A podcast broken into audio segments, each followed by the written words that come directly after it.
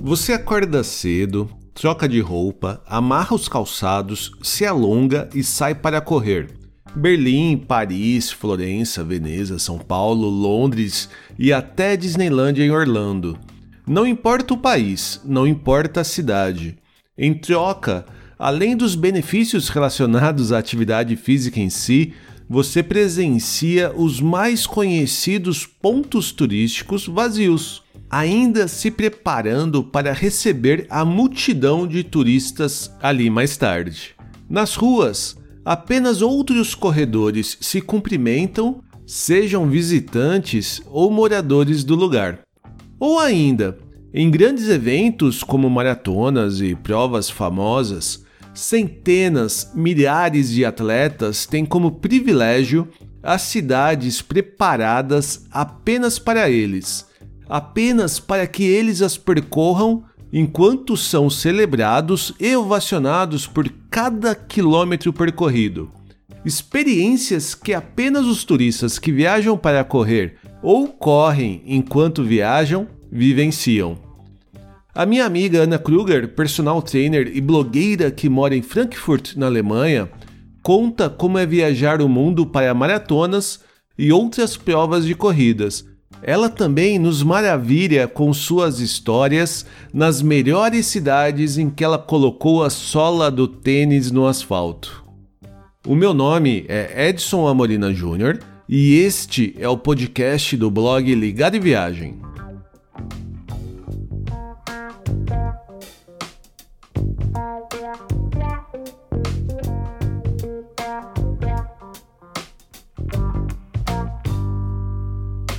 Hoje eu vou conversar com uma blogueira de viagem fitness que parece estar sempre correndo. A convidada do episódio é Ana Kruger, personal trainer em Frankfurt, na Alemanha, e do blog Simple Fit, onde ela escreve sobre viagem, corridas de rua e culinária saudável. Oi, Ana, tudo bem contigo? Oi, Edson, tudo bem e você?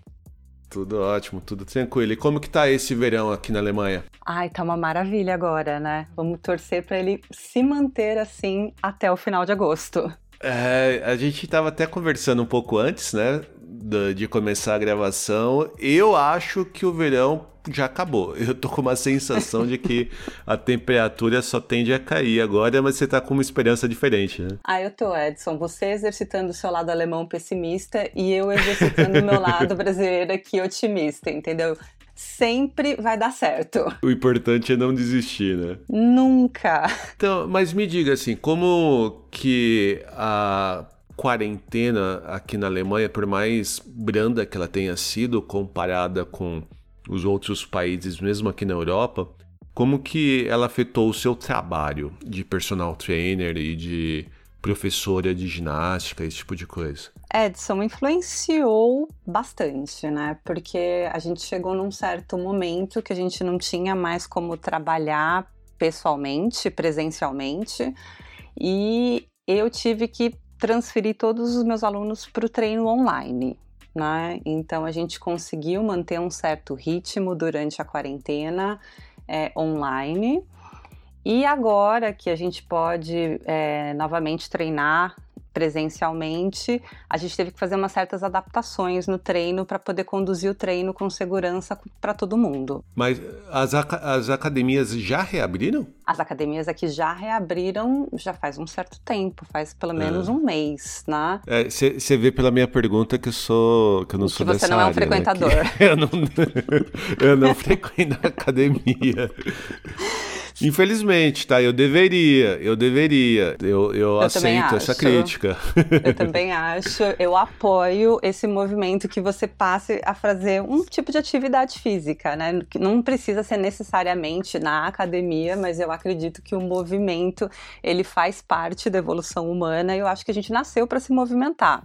Então, independentemente se vai ser numa academia ou não, o importante é praticar algum tipo de atividade física para saúde. Mas eu pratico, porque eu passeio com a cachorra pelo menos uns 2 km por dia. Então, eu faço uma caminhada leve de 2 km.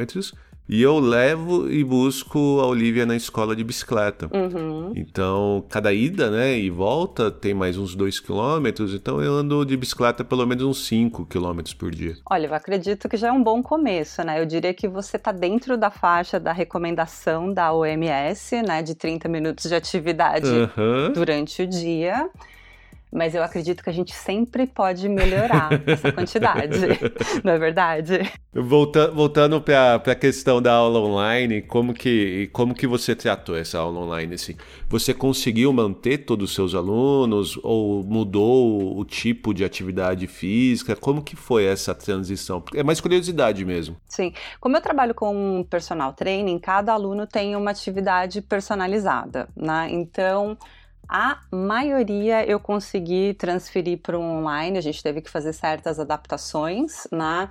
Então, quando eu percebi que a gente realmente ia entrar na quarentena mandatória e que a gente não ia conseguir mais manter o ritmo de aulas presenciais, eu disponibilizei o material que eu tenho para os meus alunos, para eles ficarem com esse material em casa durante esse período, para a gente poder continuar, dar continuidade nos treinos que a gente tinha. Tá. E a gente conseguiu fazer tudo isso dentro do, da plataforma do Zoom ou via FaceTime, dependendo da pessoa. Ah, legal. Algumas outras que não tinham, elas tentaram, elas não conseguiram ter afinidade com esse treinamento online.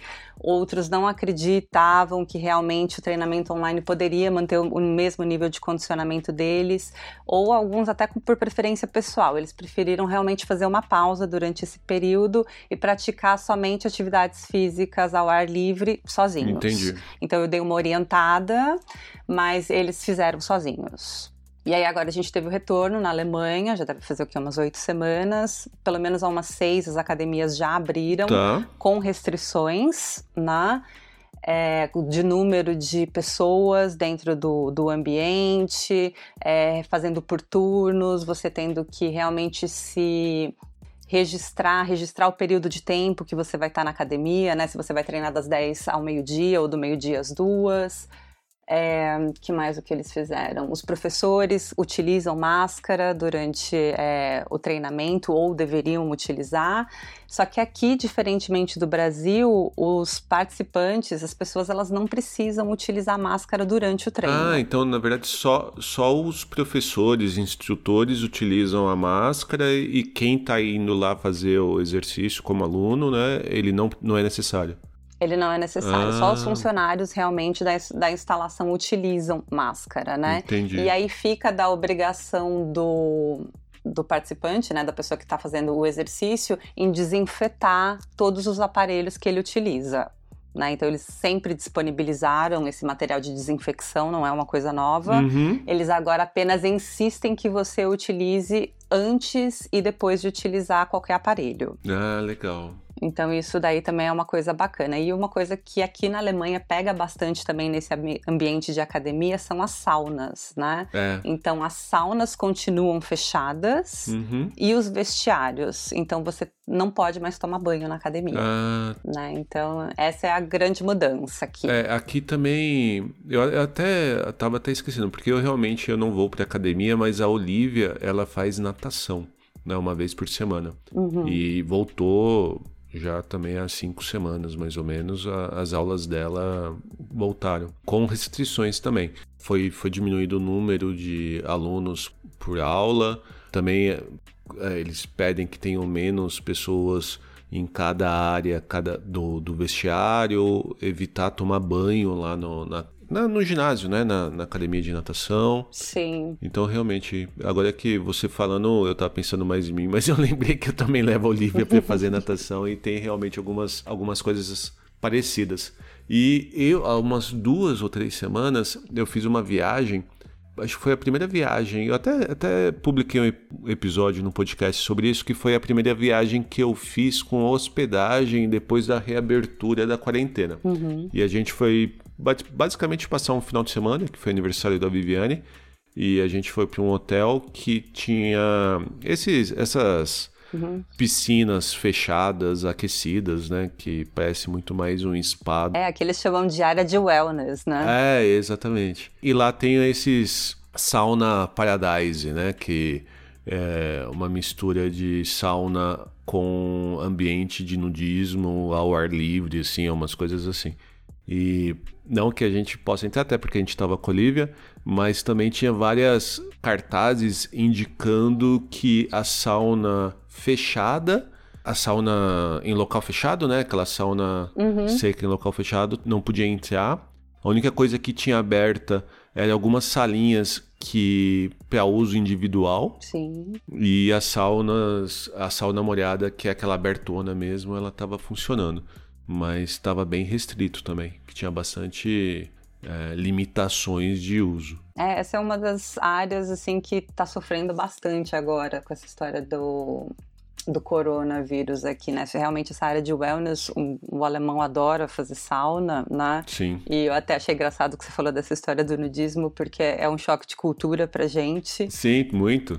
Aqui não é permitido usar trajes de banho em nenhuma sauna aqui. E já passei assim por situações assim, tipo, realmente do Bademeister, do responsável pela sauna, ir lá e me tirar da sauna por eu estar de biquíni, né? É. E porque isso constrange as outras pessoas. Sim, sim. Então é, é uma coisa bem engraçada, mas essa área está sofrendo bastante aqui, né? A academia onde eu frequentava, ela tem um, um grande espaço de, de wellness, né? Que é um dos fortes dela, inclusive. E para eles isso está sendo assim uma perda enorme, porque muitas das pessoas que frequentavam a academia frequentavam assim não pelo, pela atividade física em si, mas simplesmente para fazer alguma coisa e depois ir relaxar na sauna. Entendi. Então, assim, agora no verão é uma coisa que dá para controlar bem, mas eu acho que a partir do começo do outono, inverno, vai ser uma coisa que vai pesar bastante. É, além de que agora com a reabertura e com as férias de verão, aumento de viagem, as pessoas indo para a rua, a gente está acompanhando aí um aumento de infecções, um aumento de casos dia a dia, né? Exatamente. Tanto que a Viviane e eu, a gente estava conversando, assim, a gente está preparado para de repente no meio, até adiantando, né? Uhum. A gente vai viajar semana que vem, a gente tinha algumas viagens programadas para outros países aqui na Europa, mas devido aí a pandemia, a gente preferiu, por mais que hoje em dia já possa viajar né, para outros países, a gente preferiu manter a nossa viagem dentro da Alemanha apenas, é, por uma questão de segurança e até porque a gente vai viajar, aí prefere viajar agora de carro do que pegar um avião, pegar um trem, alguma coisa assim. E mas a gente já está preparado para no meio da viagem, de repente ter que voltar para casa, né? Porque pode acontecer dos números de casos aumentarem absurdamente de uma semana para outra e de repente fechar tudo de novo, né? Exatamente. Então, a gente já tem meio que isso na cabeça, assim, já está preparado para o pior, né? Tem que estar tá sempre preparado para o pior, né? É, eu acho que isso é uma coisa que mudou bastante nos planejamentos de viagem agora, né? Que realmente você tem que se preparar já para o pior, né? É, assim como vocês, a gente aqui também tinha diversas viagens preparadas, tanto na Europa quanto fora da Europa. E mesmo com essa liberação de viagens dentro da Europa, nós também preferimos ficar aqui na Alemanha. Né? A gente também vai viajar semana que vem. E inclusive a gente até mudou um pouco do estilo da nossa viagem, né? Porque a gente não vai para ficar fazendo visitações em cidades. A gente preferiu deixar os, os city tours ou as visitas às cidades para um outro momento. E a gente preferiu ir realmente fazer alguma coisa mais em contato com a natureza, onde a gente sabe que a gente não vai encontrar com muita gente e que também a gente não vai correr esse risco de de repente ter que voltar correndo para casa. Entendi. Eu acho que até já aproveitando a junção desses três temas, que é a parte de fitness que a gente conversou, essa parte de viagem e a parte de voltar correndo, eu sei que a história que você trouxe pra gente está relacionada a viajar para provas de corrida, né? Exatamente, Edson. Como você falou no início, eu sou apaixonada por corrida de ruas e sim, eu sou o tipo de pessoa que viaja para correr. eu adoro simplesmente conhecer uma cidade correndo, né? É um tipo de turismo que não é tão grande ainda, não é tão conhecido, ele é bem conhecido entre os corredores, mas entre os turistas normais é uma coisa que o pessoal normalmente olha e fica assim, que você vai para uma cidade, você vai viajar para correr? né, que acha meio absurdo, mas a experiência que você tem de visitar uma cidade correndo, participando de uma prova, é totalmente diferente quando você vai como um turista comum. Você vê coisas, você vivencia coisas, você consegue sentir a parte da cultura da, do local onde você está durante uma prova de corrida.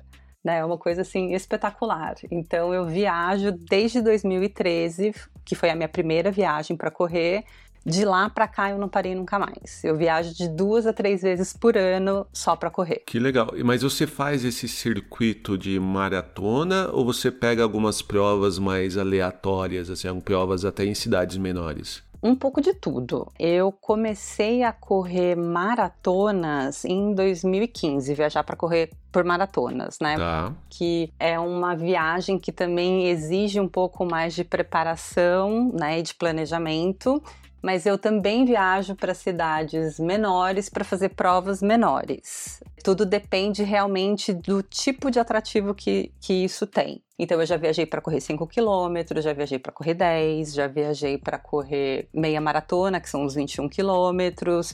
Então, assim, tudo depende do que, do tipo de prova, né? E da vibe que eu tô no momento. Que legal. Então, normalmente eu planejo de uma, duas viagens por ano para correr uma maratona, né, que é uma prova maior, que exige uma preparação física também maior. E nesse meio tempo eu vou procurando provas menores, que são provas treinos para maratona, para também correr percursos diferentes, climas diferentes, para poder ir treinando. Ou o que eu também faço, né, que também todo mundo ri da minha cara, é quando eu simplesmente vou viajar a turismo e eu começo a procurar se naquela época que eu tô nesse lugar, se não tem uma prova de corrida. E aí eu vou correr nas provas menores. E, e, fazer corrida de rua só por treino, assim? Quando você viaja, você também faz essa loucura de acordar cedo no hotel e sair correndo pelas ruas? Claro! Não tem coisa melhor!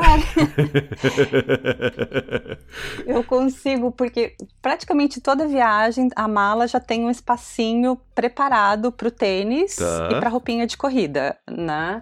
E eu costumo, eu gosto muito de conhecer também a cidade pela manhã, que é o horário normalmente que os pontos turísticos estão mais vazios. Uhum. Então, eu normalmente eu consigo tirar fotos incríveis, porque não tem ninguém na rua. Entendi ou simplesmente também para ver esse burburinho da população, né? Quando você está numa cidade grande, ver o pessoal saindo para trabalhar, as padarias abrindo, a cidade acordando. É muito legal ver essa história da cidade acordando, né? Que legal. Então, é, é incrível, assim. Então, toda viagem tem corrida. E é, é uma experiência que, com certeza, a grande maioria, para não dizer quase a totalidade de viajantes, não tem, né? Então, é uma coisa muito engraçada porque quando você corre, é engra... você vê muitos corredores na rua, né? Então, para o turista em si, eu conheço poucos que realmente fazem isso, só aqueles que são realmente corredores apaixonados, que eles sempre vão ter na bolsa um tênis, uma roupinha de corrida para sair para dar uma volta, para descontrair.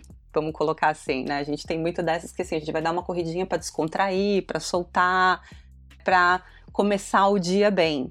E é muito engraçado, porque quando você corre nessas cidades, você vê os corredores locais também uhum. correndo pelas ruas, tá. né? Então, é uma experiência bem legal, assim, você vê o pessoal correndo, se cumprimentando, você, e você descobre mais ou menos se é um corredor local ou um turista pela maneira como a pessoa te aborda, né? Se é um hello, se é um tchau, e por aí vai. E vocês, corredores matutinos, têm um cumprimento secreto para se re reconhecer ou não? Não, todo corredor é corredor, né? Você simplesmente se cumprimenta e às vezes, dependendo, você às vezes não precisa nem falar, simplesmente dá aquela balançadinha de cabeça, sabe? Assim, Entendi. Assim, cumprimentando já basta, tá né? Certo. O importante é assim, é que a gente se reconhece. Mas o seu marido, ele, ele também sai para correr contigo? Como que é a experiência dele com isso? Ai, Edson, meu marido, ele não corre nem da polícia. Ai, ai, ai. Vamos colocar assim, é, o Andréas, o Chats, para quem já conhece, ele é um Chats, né? Porque ele me acompanha nessas viagens, na maior parte, tá. né? Ela sendo furada ou não. é, porque eu tenho umas histórias que, assim, é, elas são uma furada que eu fico pensando assim, gente, quem toparia um programa desses? O Chats. É, ele não vai em todas mais, né? No começo ele me, me acompanhava, porque simplesmente quando você programa uma viagem para correr e dependendo do tipo de prova que você corre, a viagem é muito chata para o acompanhante, né?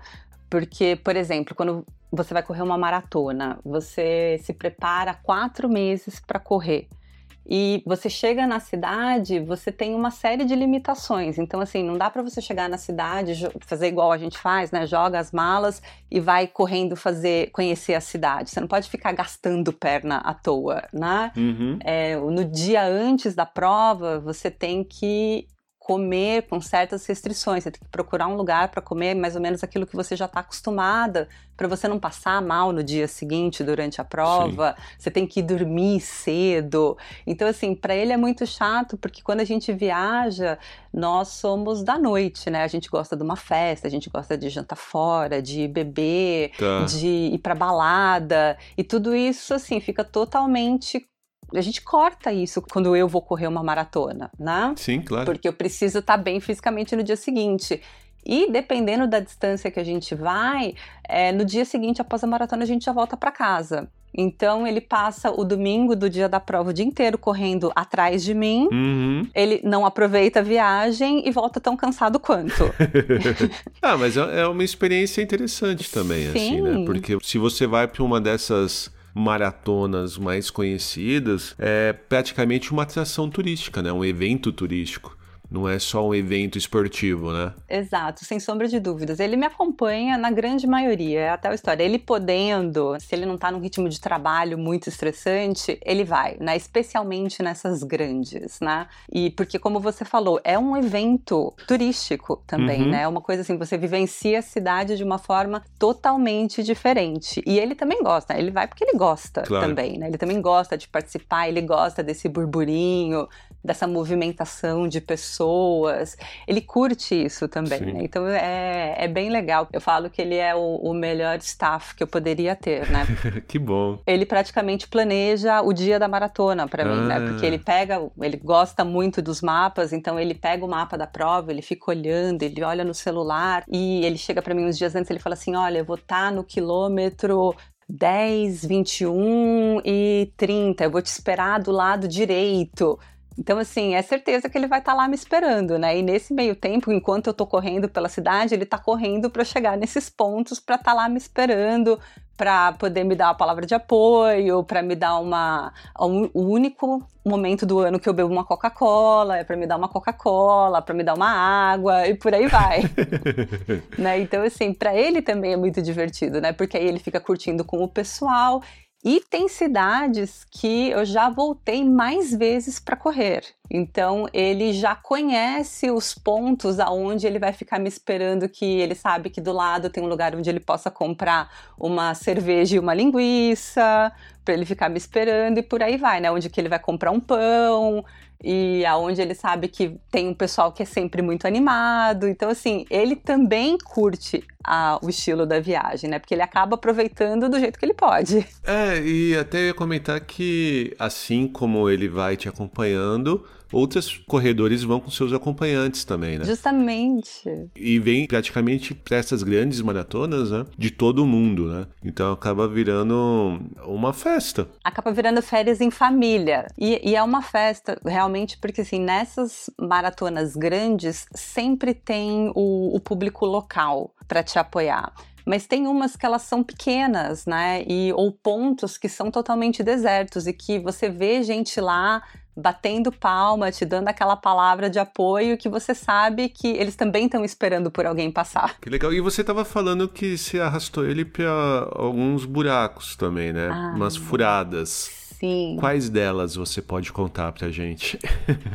ah, eu posso contar várias, tadinho. Uma vez, eu acho que eu, essa foi uma das piores. A gente foi com um grupo de amigos para Stuttgart correr a meia maratona de lá foi assim, uma coisa que tava um sol, tava um dia super bonito.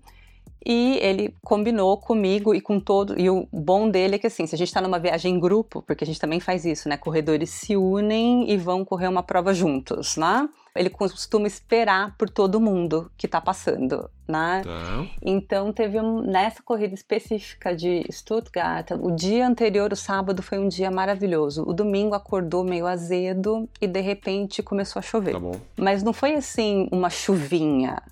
Né? Foi uma chuva que durou, eu acho que a, a gente correu a prova num total de duas, todo mundo duas horas e meia, que durou as duas horas e meia de prova. E ele ficou num ponto segurando o guarda-chuva com uma mão e com a outra com um, um, batedor daqueles de fazer barulho, um sininho, apontando o sininho para todo mundo que passava, até a gente passar ele ficou ali esperando a gente na chuva, todo molhado, coitado, assim. Então, Putz. a gente chegou parecendo, assim, realmente um pinto molhado, né? Não tinha um ponto na gente que tivesse seco. Claro. E ele também, coitado. E ele também, né? Sim, ele ficou assim, assim, gente. Aí o marido de uma amiga olhou e falou assim: cara, como é que você consegue? Eu já tinha voltado pro hotel e largado todo mundo lá. Que coisa mais besta. Imagina. Ou, ou de a gente também combinar viagens de amigos para correr e ele ficar correndo atrás das pessoas porque a gente marcou o ponto errado de encontro. Entendi. Ele tem que ficar assim, não, peraí, você marcou com a fulana ali, mas ali não tem mais ponto de encontro, o ponto de encontro é ali do outro lado, ele tem que sair correndo atrás das pessoas, né? Ou literalmente ele calcular errado a, a velocidade que eu ia correr e ele perder o metrô e ter que sair correndo pro ponto onde eu tava. São coisas que ele também olha de vez em quando e ele fala, gente, como é que você consegue, né? O pessoal olha e fica meio passado, né? Ou pontos de corrida, teve uma vez em Luxemburgo que ele também morre de dar risada, porque Luxemburgo é uma corrida maravilhosa, muito bonita. Tá. É, eles têm uma meia maratona e uma maratona que é no alto do verão e ela é noturna. Ah, entendi. Então ela começa com o dia claro e o pessoal que termina a maratona termina normalmente escurecendo, né? E é um lugar muito bonito, né? É um lugar lindíssimo. Só que assim, é um lugar cheio de ladeira. Hum, nossa, verdade. E eu não sabia disso. É um lugar cheio de ladeira, cheio de sobe e desce, né? chegando lá, conversando com os corredores, eu, para variar, no começo eu não me planejava para as corridas, eu simplesmente ia correr. E chegando lá, o povo, não, porque a partir do quilômetro 14 é só subida, quilômetro 14 é só subida, eu não acreditei. Até o momento que chegou o tal do quilômetro e só começou a subir e de repente descia um pouquinho, subia e chegou um certo ponto, acho que a gente combinou de se encontrar no quilômetro 18. Ele estava lá me esperando e eu não aguentava mais, né? E eu fiz uma curva e de repente quando eu, eu terminei a curva que eu olhei e continuava subindo, eu comecei a xingar muito. Eu parei de correr, eu falei, eu não vou mais correr esse negócio, eu tô muito cansada. e ele veio correndo comigo até um certo ponto, até o ponto que eu peguei no tranco e fui, né? Eu falei, não, tá, eu vou terminar. E essa corrida em Luxemburgo, ela também termina dentro de um ginásio, com tapete vermelho, luzes, é um negócio também assim, bem bacana. E ele foi, ele pegou um atalho para ir me ver chegando, entrando nesse ginásio. E aí ele chegou um pouquinho atrasado e aí ele viu que de repente eu dei uma acelerada e de repente parei e olhei para o lado, que foi justamente um momento que eu tava correndo e eu tô ouvindo todo mundo gritando, vai, vai, vai. E eu falei assim, gente do céu, mas o que que tá acontecendo aqui? O pessoal tá me, tá me estimulando. E quando eu olhei para trás, eu vi que o corredor que era o primeiro que ia ser o vencedor da maratona estava chegando. E aí eu olhei e falei assim, mas esse cara não vai me ultrapassar. E eu dei o maior gás. e aí, de repente, eu não preciso nem dizer que em três passadas muito elegantes, ele não apenas me ultrapassou, como ele me deixou comendo poeira, né? Imagina. E aí eu parei, eu parei, eu fiquei olhando, ai, que droga, que mundo injusto. e ele ficou rindo, né? Então, assim, tem umas coisas que ele fica assim, gente, como é que você consegue, né? Ou de, de eu chegar num lugar, a gente combinar de se encontrar no final de uma maratona e eu ir pro outro lado e ele não me encontrar, ele tem que ficar me procurando. Então, assim, toda viagem tem uma história que eu aprontei alguma. É, o tipo de viagem que eu realmente eu não consigo muito imaginar, assim. Porque tanto eu quanto a Viviane, nenhum de nós dois somos atletas, assim, né? Viajamos com esse objetivo. Por mais que a gente viaje e um dos dois tenham que trabalhar, quem tá acompanhando não precisa estar junto, né? Sim. É diferente, é bem diferente essa experiência. Não, é bem, é bem bacana porque une também bastante, né? Sim. Porque o, o que é mais comum realmente são os casais que correm, né? Que os dois vão correr, né? Ah, tá. E o meu aqui, realmente, ele não corre, como eu falei, ele não corre nem da polícia. Hum, Ele vai realmente para me acompanhar e ele fica esperando, né? que bonitinho. É muito bonitinho, né? Porque esse ano teve uma prova aqui na Alemanha que eu corri no carnaval, que foi numa cidade aqui próxima e era uma prova dentro da floresta. Eu cheguei lá, eu não sabia, tava todo mundo fantasiado, né? Porque era a prova de um clube de corrida muito pequeno, um clube esportivo da cidade muito pequeno. Eu cheguei lá de, tipo, cair de paraquedas, todo mundo fantasiado, menos eu. E tava um vento, Edson, assim, fora do comum, porque fevereiro aqui é muito frio, né? Sim, muito. E ele foi comigo, ele ficou comigo até a corrida começar, até a largada, né, até a- o start. E ele ficou me esperando. Como eu corri dentro da floresta, eu quase não senti vento nenhum, né? Mas ele que ficou lá do lado de fora, ele teve que sair correndo, ir pro carro, e aí ele ficava olhando no relógio. Eu falei: olha, eu acho que eu vou chegar em 55 minutos. Aí ele ficava, hum, 53, deixa eu ver se ela tá lá. E ele ficava lá esperando, olhando, procurando um lugarzinho para se proteger do vento.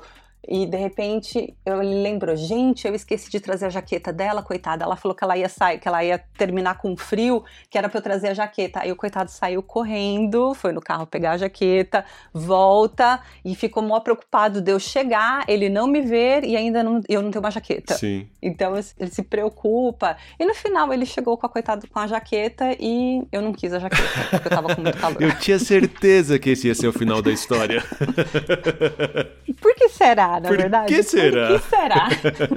Por que será, né? Ah, mas, mas fala pra mim assim, dessas suas viagens, quais são, não sei, as top 3 que você mais gostou de, de, de viajar com esse objetivo, de correr? As top 3, gente, só três? É, até porque senão a gente vai ter um episódio muito longo, dona Ana. É, é, a, gente vai, a gente vai ficar falando até amanhã, tem razão.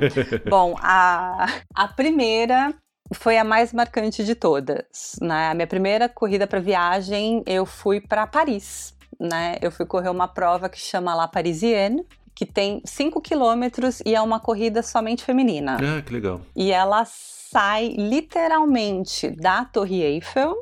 Né? Na época ainda tinha menos restrições do que tem agora, porque agora eles fecharam todo o em volta da, da Torre Eiffel, né? Antes a nossa saída, a gente saiu literalmente debaixo da Torre Eiffel. Foi um negócio assim espetacular, né? E eram na época, eu acho que 12 mil mulheres, é uma corrida muito grande em Paris. E a gente saiu e foi uma corrida linda, né? Porque a gente saiu de costas para Torre Eiffel, corremos ali na beira do Rio Sena, a gente deu a volta e a gente voltou e a chegada era em frente à torre, ali no Campo de Marte, né? No Champ de Mars. Uhum. É muito lindo, né? Correr em Paris é sempre muito lindo, né? É uma das corridas mais lindas que tem. Essa ficou marcada assim para sempre, porque foi primeira. Eu corri na época com uma amiga, foi uma, uma corrida também muito especial. E o cenário é muito lindo. Correr em Paris é sempre um negócio que vale muito a pena. E fora que lá é bem, e lá é bem plano, né? Então não tem essa dificuldade que você teve em Luxemburgo, por exemplo. Né? Depende da corrida. Ah, Porque, por exemplo, eu já corri a meia maratona de Paris. A meia maratona de Paris começa num chateau. Então a gente já sabe que normalmente todos esses chateaus, esses castelos, eles são no alto, né? Então assim, ou você vai ter que subir para chegar, ou vai ter que subir em algum momento. A maratona de Paris eu também corri. A maratona de Paris também tem diversas ladeiras, né? Porque a gente desce a Champs-Élysées, sobe não sei aonde, sobe até chegar a esse chateau, volta. Então, assim, também tem várias elevações, não é uma, uma corrida simples, né? Ela chega também na frente do, do Arco do Triunfo, então a gente tem que subir para chegar até o Arco do Triunfo. uhum. Então, assim, não é simplesinha, né? Tá. E uma corrida que também é um highlight da minha vida, que de maravilhosa, que é também ela é subida, é a corrida Paris-Versailles. Que você sai de Paris, você sai também ali do carrossel do lado da torre e você vai correndo até chegar no chateau.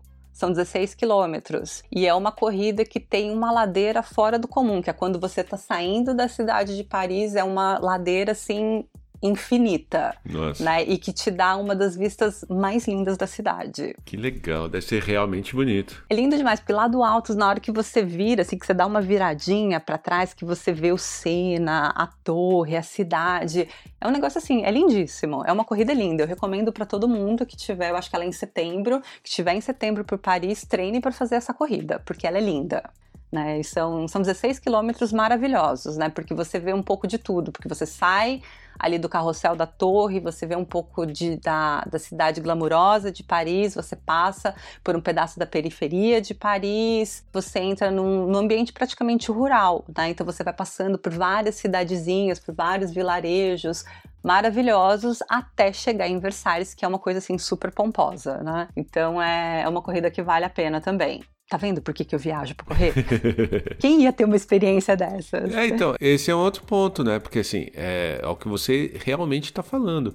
É uma experiência que muito pouca gente tem, né? Principalmente nós turistas normais, assim, né? Sim, é, é uma coisa que eu acho que ninguém pensa, né? Como turista normal em de repente fazer. Sem contar que você tem ângulos da cidade que você ou você vive experiências que é, como turista normal você não vive.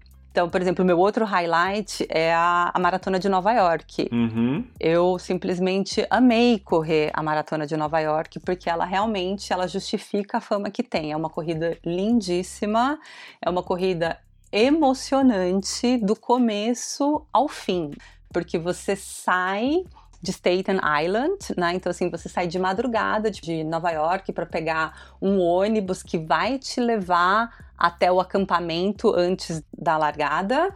Ou você sai pé da ponte, ou você já sai em cima na ponte. Tá. Você cruza essa ponte, você vai começando a ter vistas de Nova York que às vezes você só tem de carro. Então, assim, você cruza pelo Brooklyn, pela aquela parte do bairro judeu, né, é, onde estão as pessoas todas estão vestidas daquela forma característica, as crianças com aqueles vestidinhos super fofos, e é um dos únicos trechos da maratona que é relativamente vazio de público, né? Porque essas pessoas não saem às ruas para apoiar os maratonistas, né? Elas saem às ruas para fazer o que elas têm para fazer, mas não para torcer por ninguém. Interessante. Ao contrário do resto da cidade, né? Porque é uma maratona que são 42 quilômetros, que sempre vai ter gente ao lado, né? Uhum. E o outro ponto onde também não tem público é a Queensboro Bridge, né? Que é quando você sai do Queens e cruza essa ponte para chegar em Manhattan.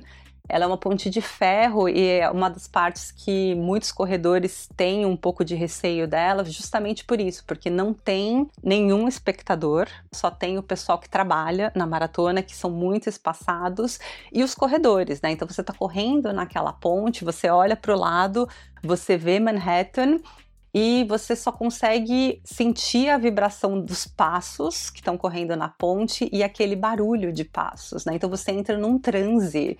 É uma coisa assim maluca. Caramba. É uma coisa assim que não tem como explicar, porque você entra num transe ouvindo aqueles passos, sentindo aquela vibração que quando você tá chegando próximo do final da ponte, próximo a Manhattan, você começa a ouvir uns barulhos que começam a te perturbar e você fica meio assustado que você pensa, gente, da onde vêm os barulhos?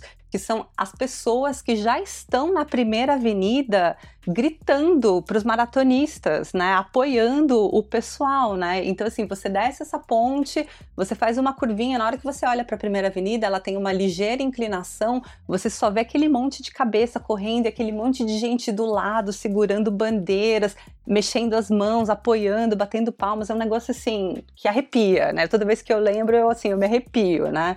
E entrar correndo no Central Park, com aquele pessoal também aplaudindo, é um lugar assim, teve já tantos filmes, assim, de repente você tá lá, o Central Park tá fechado para você correr, né? Que é uma das coisas que eu falo pro pessoal que o bom de viajar para correr é que você consegue ver certas coisas porque elas estão fechadas para você, só para você correr. Então você pode ficar ali olhando de repente e é só para você, né? Dependendo da prova que você tá e o tanto de pessoas que tem, é só para você. Então você vê outro, outros ângulos da cidade, né? E é como eu falei, você sente também como que a cidade ela tem esse balanço, né? Como que são as pessoas. Então, assim, o nova-iorquino, ele é muito caloroso, né? E realmente, eles saem nas ruas mesmo que eles não tenham nada a ver com corrida, simplesmente por estar lá, para estender uma mãozinha, para você dar um high five, para te passar uma energia boa, né?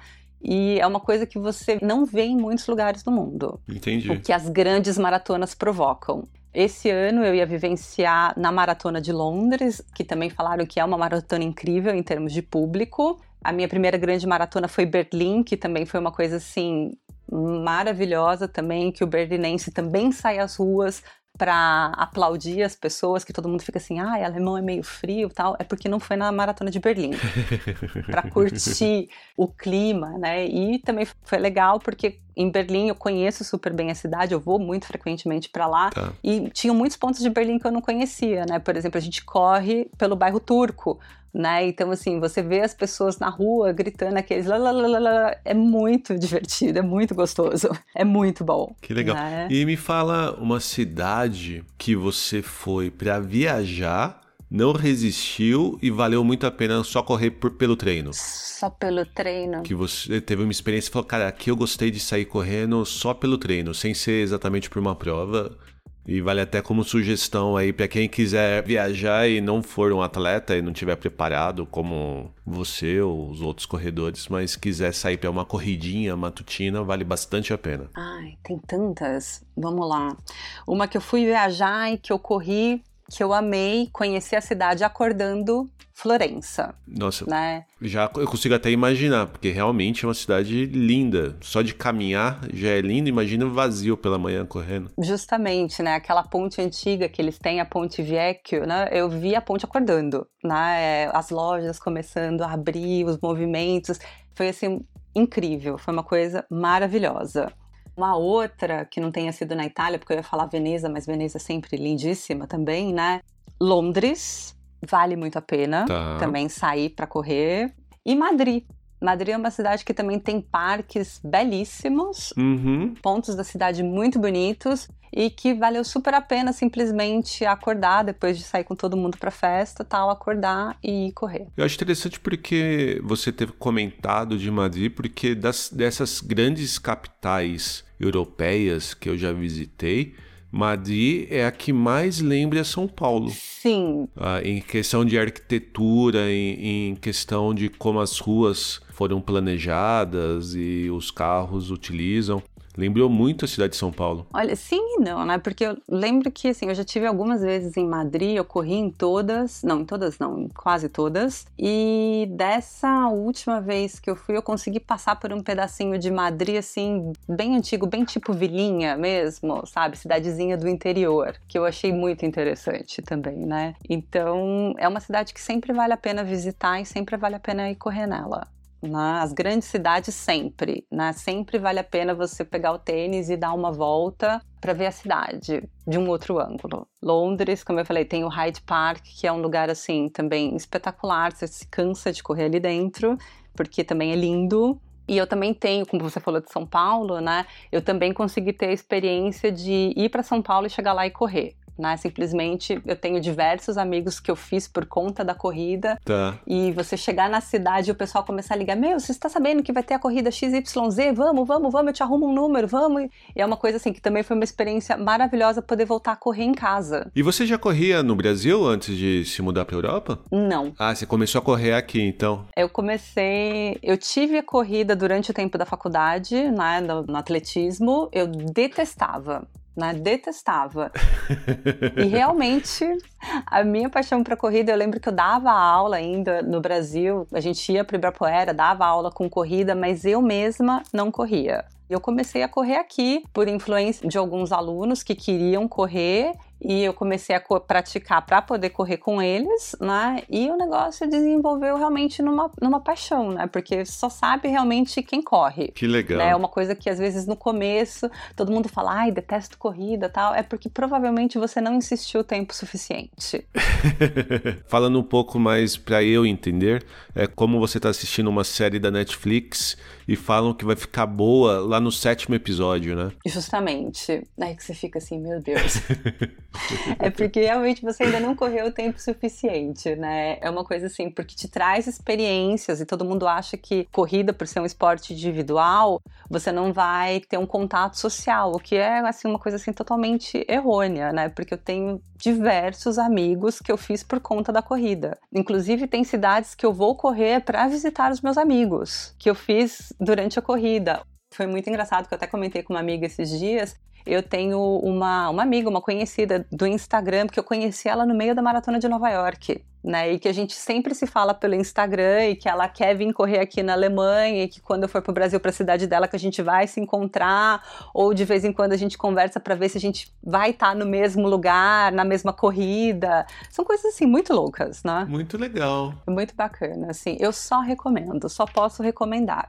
E antes da gente terminar, eu vou contar ainda de uma outra maratona que eu fiz e que foi incrível e que eu recomendo para todo mundo. Eu corri a maratona da Disney lá em Orlando. Ah, é verdade, eu vi isso no seu blog. Eu até ia perguntar e acabei esquecendo. Você tá vendo? Que, ó, daquela assim, porque eu fiz aqui um, um, guia de todas as que eu fiz que eu lembrava agora que eu viajei para correr, eu fui botando uns asteriscos nas que foram mais legais. E a que foi mais legal, assim, em termos de diversão, foi a maratona da Disney né? Porque a gente começa muito cedo a correr, né? Enquanto os parques ainda estão fechados. E a maratona, por ser uma prova mais longa e você tem sete horas para terminar, os parques já estão abertos enquanto a gente está correndo.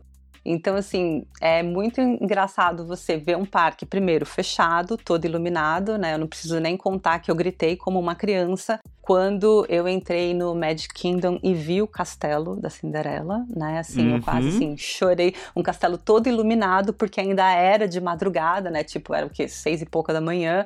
Tava tudo escuro e aquele castelo maravilhoso, iluminado só para mim. Imagina. Eu dei um grito e, né, é uma coisa assim maravilhosa. E quando você corre também, que você passa por dentro do castelo, que os personagens estão lá esperando para tirar foto com você, né? Eu tirei foto com todos os personagens do percurso da maratona. Eu demorei seis horas para terminar essa maratona, porque eu entrei em todas as filas para tirar fotos e muitas pessoas, muitos corredores também foram em brinquedos durante a maratona. Tinha um pessoal que estava no Animal Kingdom, que você viu o pessoal lá com o, o bib, né, com o número de peito deles dentro da montanha russa. Ah, interessante. Então o pessoal faz a corrida mais para brincar nos parques. Também, né? Você pode brincar nos parques durante a corrida, né? E para tirar foto com os personagens, porque as filas são bem menores também, né?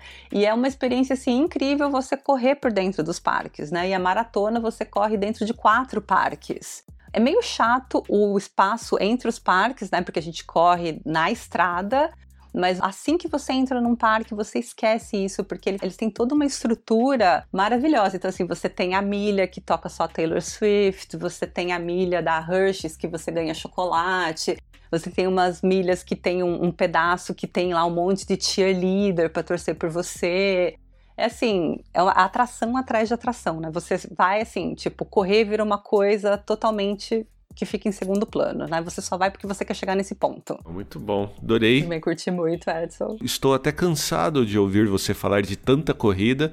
Eu acho que eu posso fazer o meu descanso de hoje, não preciso fazer nenhuma atividade física depois disso. Não, não, não, não, não, não, não, não, não. pode esquecer, pode esquecer isso. Pode pegar a bicicleta, eu sei que a Olivia tá de férias, mas pode pegar a bicicleta e dar uma volta com ela hoje, viu? Quero os dois se movimentando. Tá certo, mas então, hum. onde que a gente pode saber mais mais e acompanhar as suas corridas por aí, Ana? O canal principal é o Instagram, né? Eu tô lá no Ana Kruger. Pra quem não sabe, Kruger igual o Fred Krueger, que assistia na sexta-feira 13, K-R-U-E-G-E-R.